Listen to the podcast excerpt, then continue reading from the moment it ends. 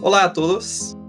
Este episodio es parte de las actividades del Grupo de Investigación en Planificación Urbana, Economía y Derecho, que realiza estudios en el tema sobre salud, desarrollo y medio ambiente. Este grupo está asociado al programa de posgrado en Planificación y Gobernanza Pública de la Universidad Tecnológica Federal de Paraná. Nuestro podcast es fruto del proyecto de extensión universitaria llamado PEDCAST, cuyos episodios están disponibles en nuestra página web ped.ct.utfpr.edu.br. Además, este episodio es parte de la serie de episodios especialmente grabados para el curso Medios Económicos de Defensa del Medio Ambiente ofrecido por la Universidad Tecnológica Federal de Paraná y la Universidad Positivo para el proyecto Destino Brasil, promovido por la Asociación Nacional de los Dirigentes de las Instituciones Federales de Educación Superior, ANDIFES, de Brasil. Hoy vamos a discutir el concepto de desarrollo sostenible desde un enfoque sistémico. Soy Ricardo Torres, profesor del Departamento de Economía de la Universidad Federal de Paraná y investigador del Grupo de Investigación en Planificación Urbana, Economía y Derecho. Empezamos este episodio con una definición elemental, la de sostenibilidad. Pero, antes de nada, si vamos a adoptar un enfoque sistémico, debemos tener muy claro lo que se entiende por sistema y cuáles son los sistemas relevantes para el tema de la sostenibilidad. Además, nos va a ser muy útil distinguir el sistema y el producto que un sistema es capaz de generar. Y la razón es muy sencilla. Tenemos que saber qué queremos sostener. Si el sistema que estamos analizando o si el producto que genera este sistema. En este segundo caso, podríamos pensar que la sostenibilidad del producto puede ser obtenida cambiando el propio sistema. Así que esta concepción es muy importante para la discusión actual sobre el desarrollo sostenible, porque podemos decidir preservar o eliminar materia, biodiversidad, capital, etc., eligiendo cambiar el sistema, el producto o ambas cosas. En primer lugar, debemos tener muy claro que cuando hablamos de desarrollo sostenible, al menos dos sistemas son importantes, el sistema ecológico y el sistema humano, sea el sistema social, político, económico, etc. Luego, como hay una relación entre estos dos sistemas, estamos tratando de sistemas abiertos, lo que significa que son influenciados por el ambiente externo y por lo tanto están sujetos a cambio a lo largo del tiempo por variables que no pueden ser controladas por el propio sistema. Imagínense, por ejemplo, un sistema cualquiera que evoluciona a lo largo del tiempo. En cada momento, el sistema obtiene insumos del medio donde está inserido, los procesa y genera ciertos productos. Los insumos pueden ser energía, materia prima, etc. Y los productos pueden ser capital, bienes de consumo, etc pero también residuos y desperdicios, los cuales regresan al sistema natural cuando son descartados. Esto, a su vez, puede comprometer la capacidad de este sistema para mantener el mismo nivel de producto futuramente. Bueno, lo importante es que el producto de este sistema genérico puede ser valorado por una variable cualquiera Así que la definición de sostenibilidad es justo cuando, en un momento futuro, el valor del producto del sistema es por lo menos igual al valor del periodo pasado. Pues es precisamente en la definición de qué debemos valorar está la discusión sobre el desarrollo sostenible. Se puede utilizar una variable económica, social, ecológica, etc. Pero lo cierto es que esta definición no es consensual por fin, podemos preguntar qué queremos sostener, el valor del producto o el propio sistema. Cuando pensamos en un sistema ecológico y su integración al sistema socioeconómico, puede que, para producir los bienes materiales, haya una degradación del ambiente natural. Entonces, Si queremos preservar este sistema ecológico, tenemos que cambiar el producto del sistema, el propio sistema socioeconómico o ambas cosas, como ya hemos dicho. Bueno, desde la Conferencia de las Naciones Unidas sobre el Medio Ambiente y el Desarrollo en 1972, mucho se ha producido en la literatura sobre la sostenibilidad. Este es un tema estudiado por diversas disciplinas, como la biología, la economía, el derecho, etc. En esa literatura se puede encontrar diferentes puntos de vista, unos más centrados en la sostenibilidad del sistema humano y otros más orientados a la preservación del sistema ecológico. A lo largo de la historia, hubo la comprensión de la necesidad de pensar de forma integrada estos dos sistemas. Además, aunque en muchos casos la preservación ambiental y la minimización de la influencia humana sobre el sistema ecológico se hacen necesarias, también se entiende que preservar el medio ambiente no significa mantenerlo intacto, incluso porque esto no es posible. Aunque no sufriera la intervención humana, los sistemas ecológicos también evolucionan y por lo tanto cambian a lo largo del tiempo. Así, lo más importante es la preservación de la capacidad de renovación de los sistemas, el ecológico, pero también el humano. Es decir, que las futuras generaciones también puedan tener opciones, si no iguales, al menos equivalentes a las que tuvieron las generaciones pasadas. En definitiva, en el debate contemporáneo no queda duda de que este sistema socioecológico es la unidad de análisis donde, por supuesto, la interacción entre los subsistemas ecológico y humano están considerados. Bueno, si aceptamos la idea de que la unidad de análisis es el sistema socioecológico, tenemos que preguntarnos, ¿qué atributos este sistema debe tener para ser sostenible? Siguiendo las sugerencias del investigador argentino Gilberto Gallopín, cuatro atributos básicos pueden ser destacados. El primer atributo es la disponibilidad de recursos, o sea, para ser sostenible es necesario garantizar la capacidad del sistema para ofrecer recursos renovables, sea para la conservación del sistema natural, sea para proveer los insumos fundamentales al sistema humano. El segundo atributo es la adaptabilidad y flexibilidad a los cambios exteriores. Como hemos dicho antes, tanto el sistema natural como el sistema humano producen cambios a lo largo del tiempo. Así que el sistema socioecológico tiene que ser gestionado de tal manera que se le permita adaptarse a estos cambios.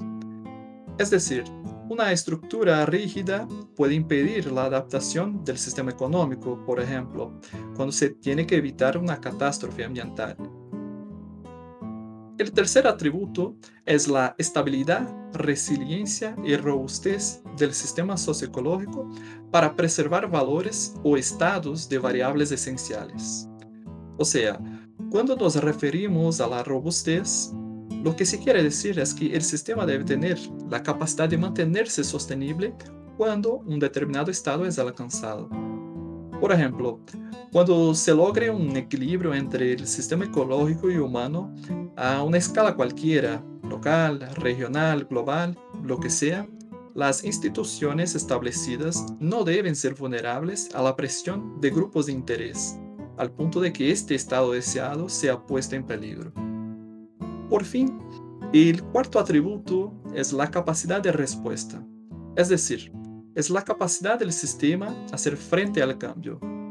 Este es tal vez el rasgo más difícil de lograr, pues si se reconoce que el sistema está en una situación de gran vulnerabilidad y necesita cambiar, las instituciones humanas deben ser capaces de resolver este problema. Esta idea conlleva la capacidad de conciencia, de autodeterminación y de empoderamiento de la sociedad para llevar a cabo los cambios que se hagan necesarios. En síntesis, estos son los atributos básicos que subyacen la sostenibilidad, y no meramente las partes o componentes de un sistema socioecológico.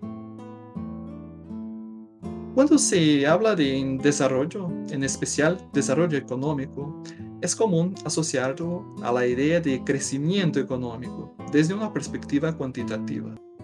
Pero este no es el rasgo que nos interesa. Además, el propio desarrollo económico implica en el cambio cualitativo del sistema socioeconómico, en el que la innovación tecnológica tiene un rol fundamental.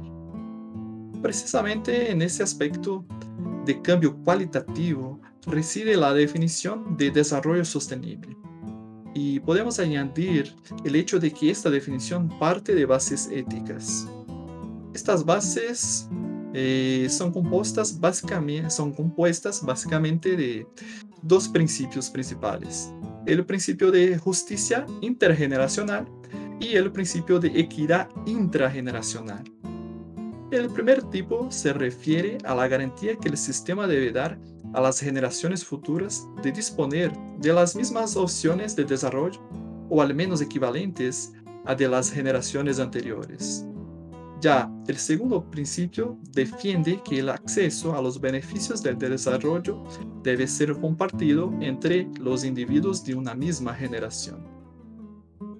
De esta forma, las Naciones Unidas definen el desarrollo sostenible como el desarrollo que satisface las necesidades del presente sin comprometer la capacidad de las generaciones futuras de satisfacer las propias.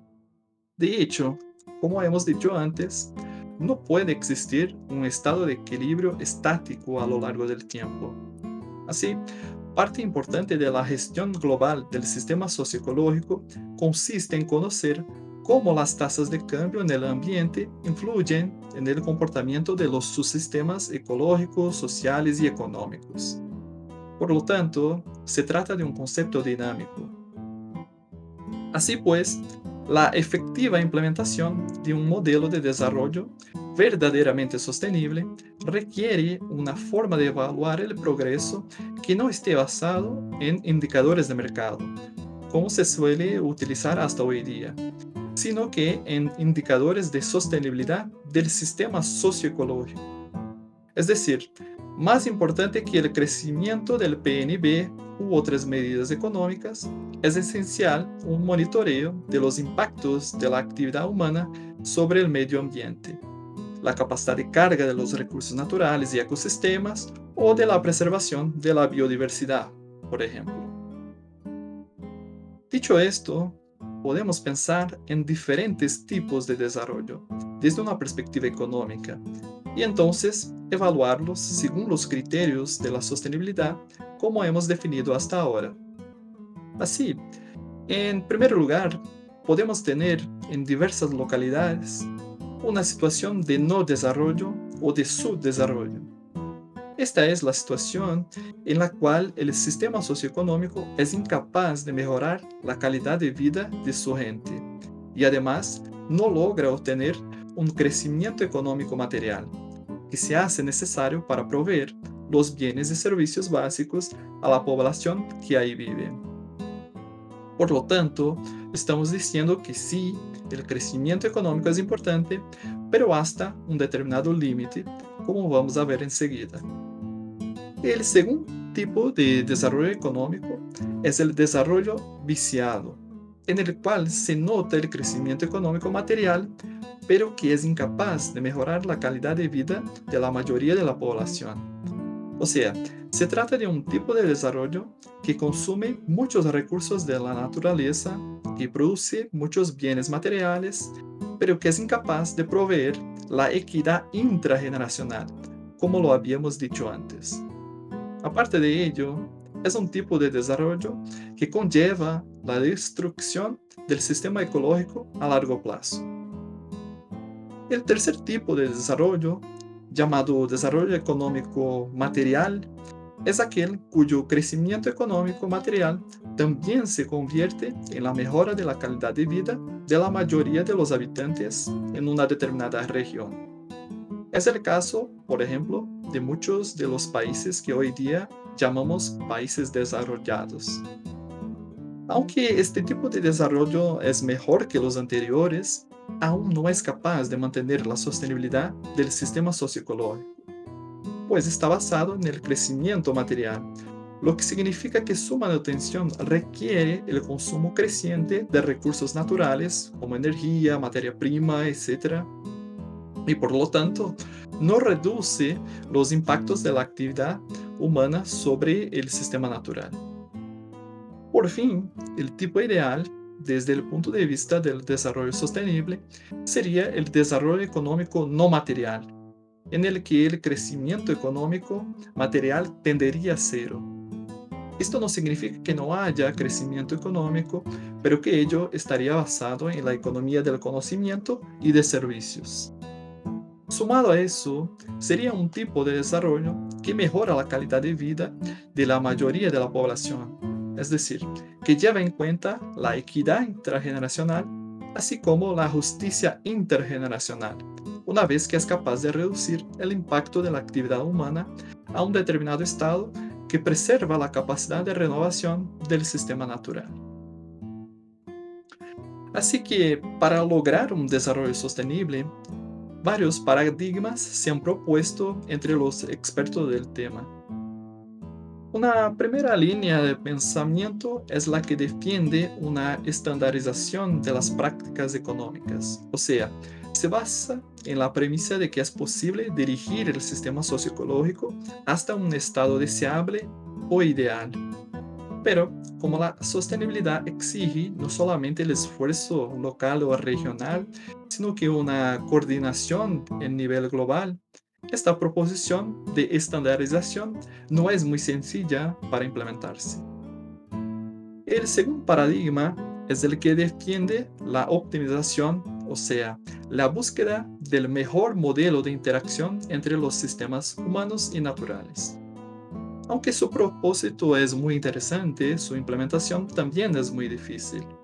Y la razón es que el sistema socioecológico es complejo y en gran medida impredecible Así que la optimización no es un proceso simple y exige constante investigación y producción de conocimiento sobre el comportamiento del sistema a diferentes escalas.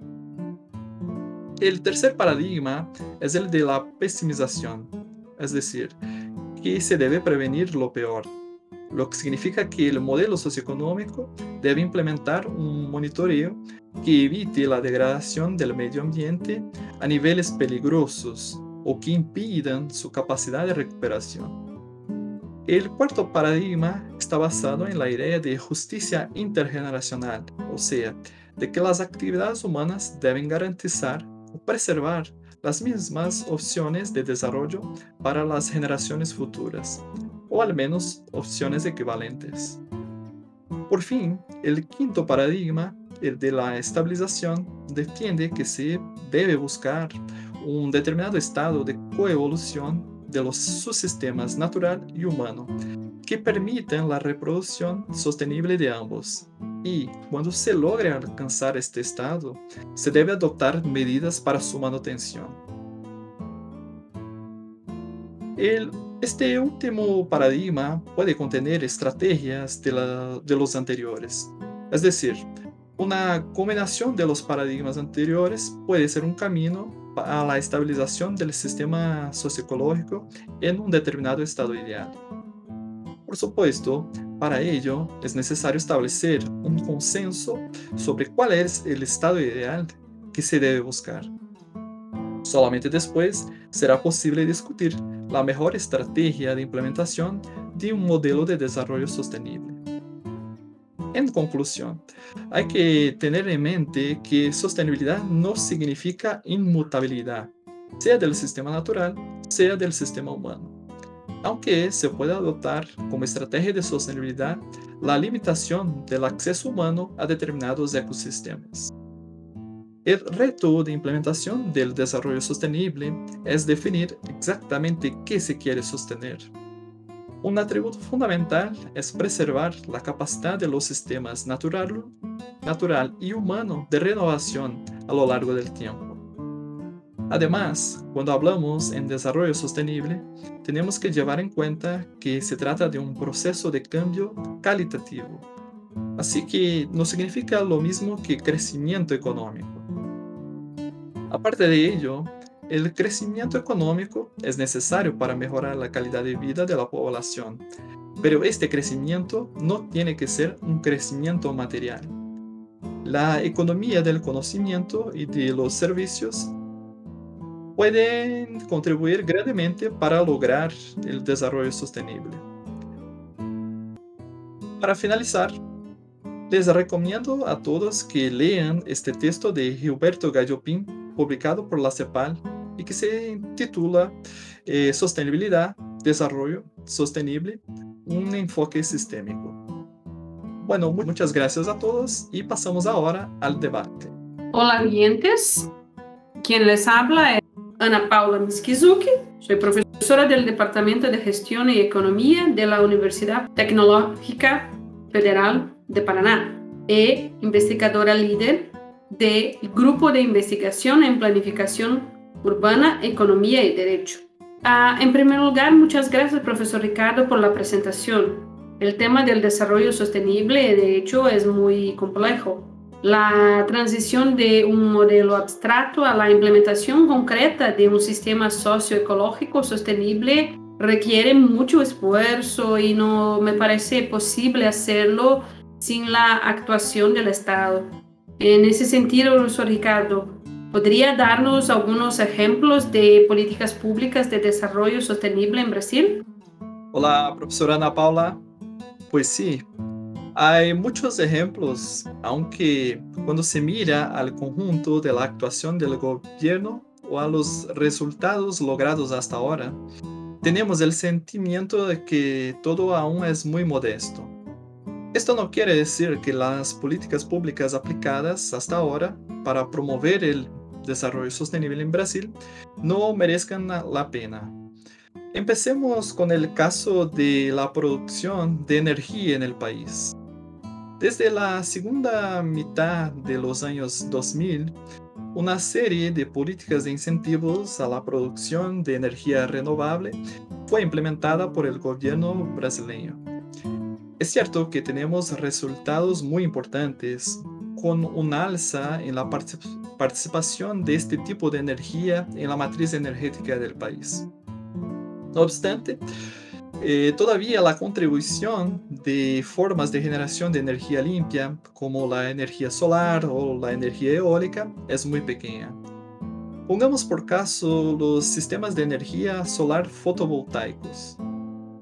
Aunque la producción ha aumentado un 3.300% entre 2012 y 2019, aún representa solamente 1% del total de producción de energía en Brasil, según los datos de la empresa de investigación energética del gobierno brasileño. Las hidroeléctricas responden por más del 60% de la generación de energía en el país.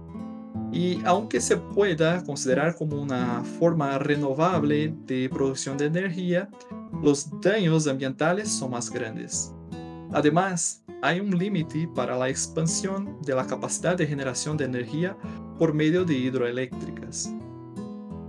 La segunda forma más importante de generación de energía es el gas natural, con un 10% de toda la producción en Brasil. O sea, por cierto, es una fuente de energía que no es sostenible.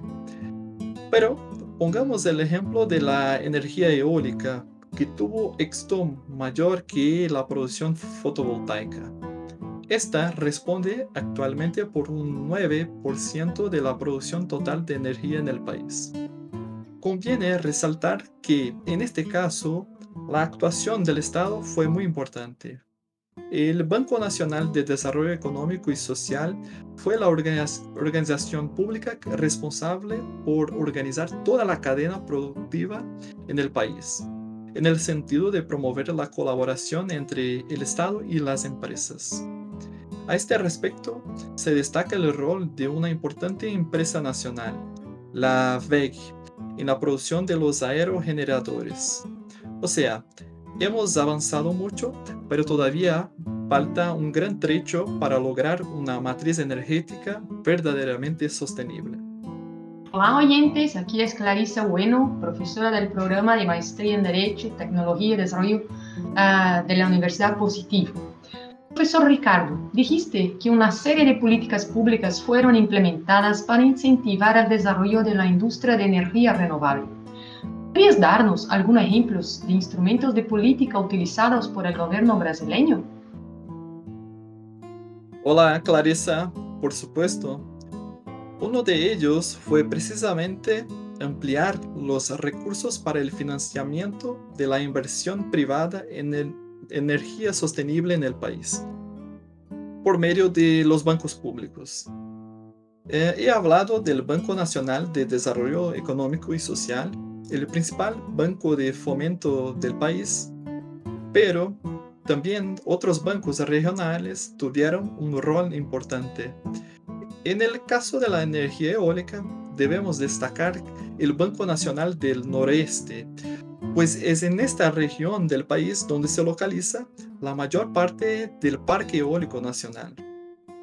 Otro mecanismo muy importante son las compras públicas de energía en las que se priorizan las fuentes de energía renovable. Esto es fundamental porque creó un mercado, es decir, garantizó una demanda por parte del Estado, lo que hizo viable desde el punto de vista económico la inversión por la iniciativa privada. En mi opinión, este instrumento es incluso más efectivo que otros más tradicionales, como la reducción o exención de impuestos a la cadena productiva de energías renovables. Otro ejemplo, en el caso de la energía solar fotovoltaica, eh, fue el cambio en el marco regulatorio, que también trajo impactos muy importantes. Uno de estos cambios fue la autorización para los productores conectar y poner a disposición la energía excedente en la red eléctrica, implementándose un sistema de crédito energético. Es decir, el productor puede consumir de la red sin pagar cuando tiene un saldo de este excedente que introdujo en la red. Bueno, en suma, un conjunto de instrumentos económicos, regulatorios, fiscales, etc., fueron utilizados por el gobierno para intentar desarrollar una industria nacional de producción de energía renovable. Gracias, profesor Ricardo. Tengo otra pregunta.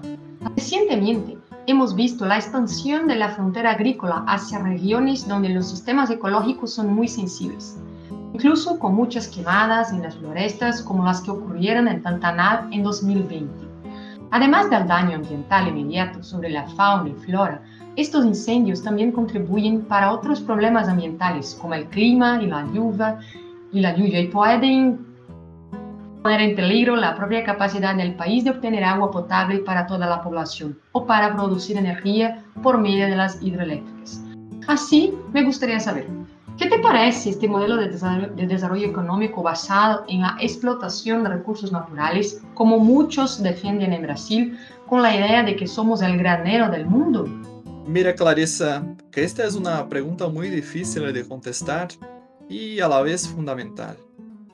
Y la razón es, es que justo las actividades extractivas que conllevan inúmeros daños ambientales son las que más crecieron en los últimos años en Brasil, incluso durante la pandemia.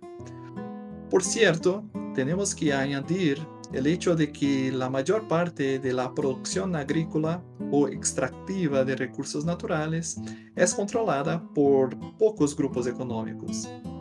En el caso de la producción agrícola moderna, basada en grandes propiedades y maquinaria, la capacidad de generar empleo y distribuir ingresos es muy pequeña. Entonces, esto significa que enfrentamos a dos problemas. El primero es el de la justicia intergeneracional, o sea, el país continúa a invertir en actividades económicas que degradan el medio ambiente y pone en riesgo el futuro de las próximas generaciones. Ya, el segundo es un problema social Actualmente tenemos más de 14 millones de desempleados en Brasil y este tipo de actividad económica es incapaz de absorber toda esta masa de trabajadores. Aparte de ello, creamos una situación permanente de concentración de propiedad ingresos y riqueza. O sea, tampoco es un modelo económico que garantiza la equidad intrageneracional, porque los frutos de la explotación de los recursos naturales no se convierte en una mejora de la calidad de vida de la mayoría de la población. Para concluir, tal vez este sea el reto más grande que tiene Brasil, el de reducir la expansión de las actividades económicas basadas en la producción material principalmente aquellas con gran impacto ambiental, y promover un crecimiento económico no material que sea capaz de resolver a la vez el problema ambiental y el problema social. Bueno, profesor Ricardo, me gustaría hacer una última pregunta. Aunque el tema de la protección ambiental y del desarrollo sostenible es muy amplio, volviendo al ejemplo de la producción de energía a partir de las fuentes alternativas, ¿Sabrías decir cómo se posiciona Brasil con relación a los otros países? Claro, profesora Ana Paula. Los datos de la empresa de investigación energética de 2017 muestran que Brasil está en la nona posición del ranking mundial. La capacidad instalada en el país es de 30 gigavatios, este ranking es liderado por China, que posee una capacidad de producción de 300 gigavatios por medio de fuentes renovables, o sea, 10 veces más que Brasil. Los Estados Unidos, que ocupan el segundo lugar, tienen una capacidad instalada de 150 gigavatios, mientras en el tercer puesto está Alemania con 110 gigavatios. Por un lado, podemos decir que Brasil no está mal, ya que se encuentra en la lista de los 10 países con más capacidad de generar energía a partir de fuentes renovables. Pero, por otro lado, queda claro que el país está muy lejos de lo que produce Alemania, por ejemplo, que tiene una población de 80 millones de personas, o sea, un tercio de la población de Brasil. En conclusión, hemos logrado un avance pero aún hay mucho que hacer para que esta parte del sistema económico, esencial al modo de vida que tenemos hoy, que es muy dependiente de energía eléctrica, pueda volverse en un sistema sostenible, según los criterios que definimos en el comienzo de este episodio. Bueno, gracias profesor Ricardo. Hasta aquí el episodio de hoy. Muchas gracias por escucharnos para todos, la pasen bien y hasta el próximo episodio.